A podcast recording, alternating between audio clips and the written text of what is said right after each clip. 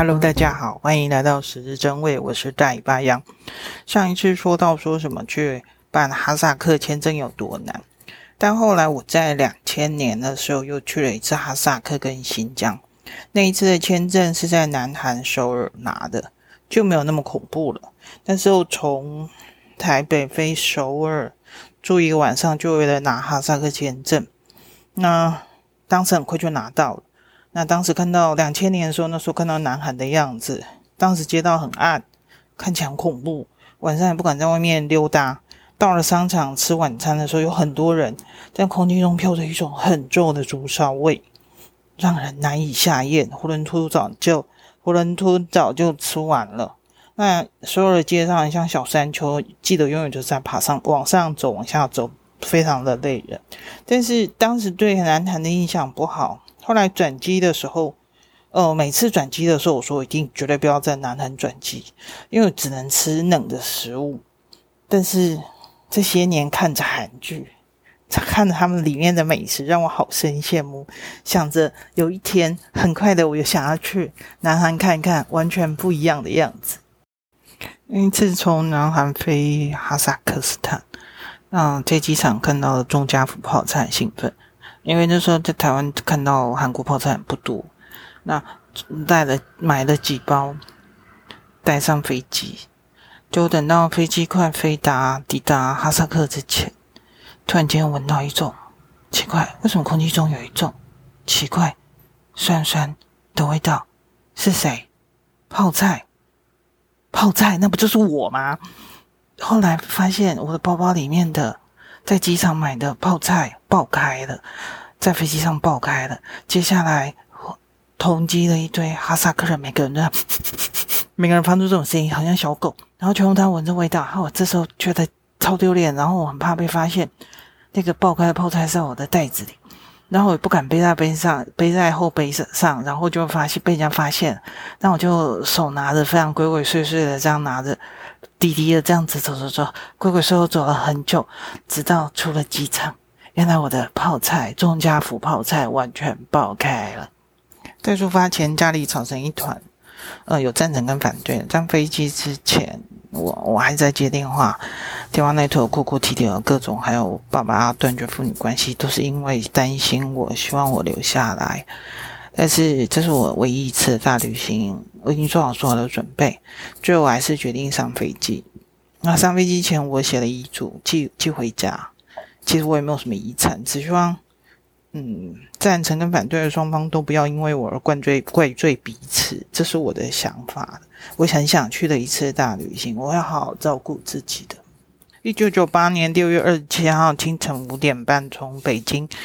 身上背着二十到三十公斤的厚背包、大背包，前面是小背包，然后摇摇晃晃的从北京的九层楼往下，然后在北京搭乘二十三号的国际列车，在隔天中午会抵达外蒙古，就是蒙古国的乌兰巴托。那七点四十分，火车开了，那有一个。每一个包厢有四个人的床铺，左右两边各上下，上下各有个床位，总共四个。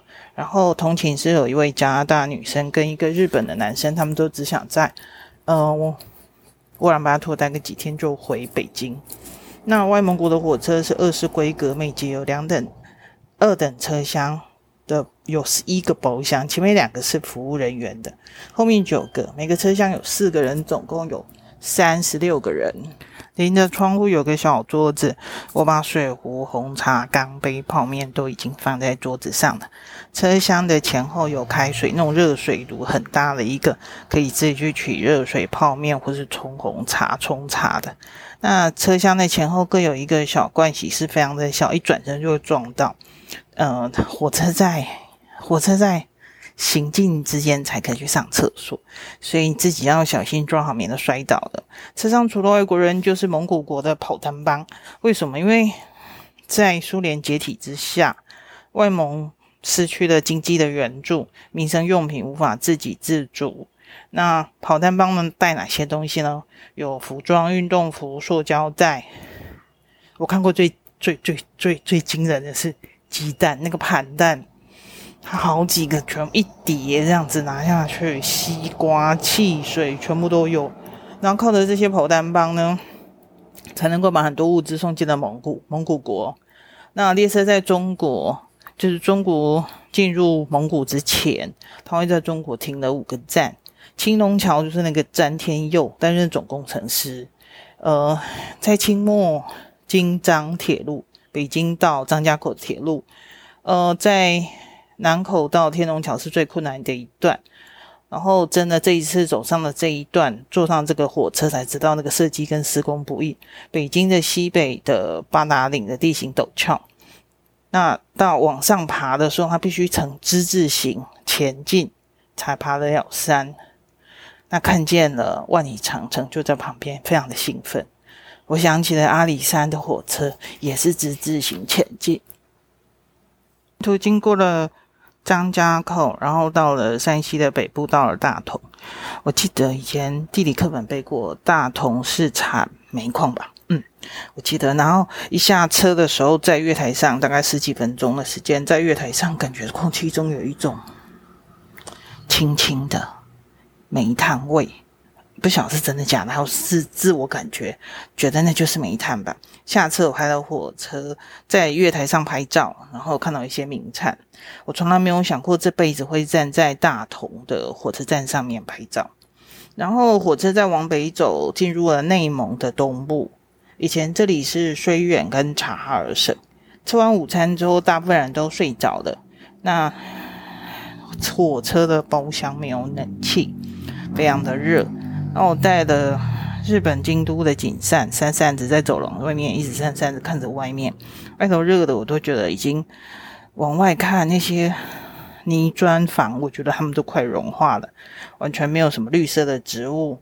远远的地方出现了一个老头，穿着毛毛装，头戴了帽子，扛着锄头，在烈日下独行，前后看不着任何村落，我好担心他会昏倒热死在路边。那老头让我想起多年前的口香糖广告，就是那一道光。有点年纪的朋友应该都看过吧？就是猫在钢琴上昏倒了那个口香糖广告。车子在内蒙的吉宁站停下来，在月台上买了黄瓜跟番茄。旅行的时候常常觉得有机会就要补充一点水分啊，它也没有太多东西，那都是这个黄瓜跟番茄的当地栽种，就直接买的。从这儿一路往北，然后。开始慢慢出现了枯黄的草原，有羊群、马群，看着地平线上浓浓的乌云，瞬间斜劈下来的雨打在窗上。车上，呃，草原上的马也随着风向保持背对风雨的姿势。没多久，雨停了，出现彩虹了。那草原看起来真的好美，超美的。我拿出相机，贴住贴住车窗的玻璃。火车仍然仍在行走当中，车子晃动着。我想起了晃动中的车子要如何拍照，镜头要整整贴住玻璃挡住，让镜头不会晃动太严重。我测光，因为我是尼康 FM2 手动机械相机，手动测光对焦，快门开五百分之一秒，赌赌看会不会拍得起来。其实我真的不知道，只能赌了。草原上，草原边有一些。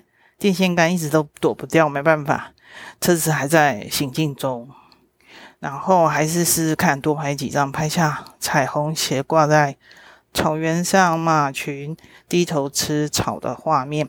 镜头有彩虹的镜头有一个小白点是蒙古包。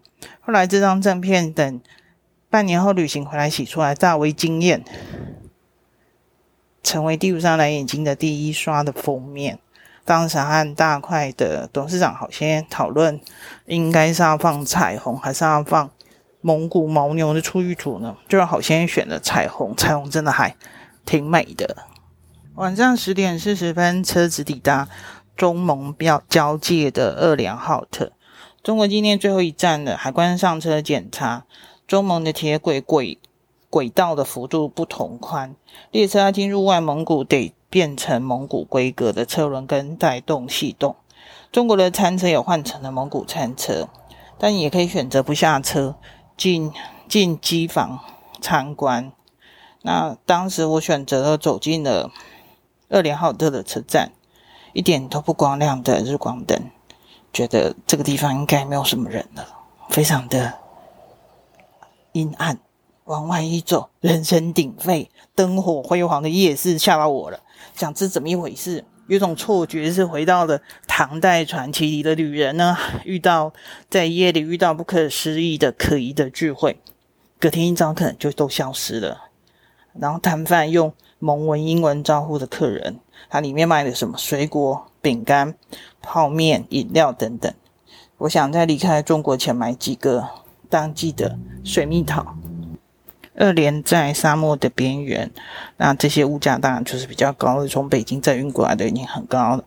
我开始好奇，隔天拿出来找的零钱是不是？嘿嘿。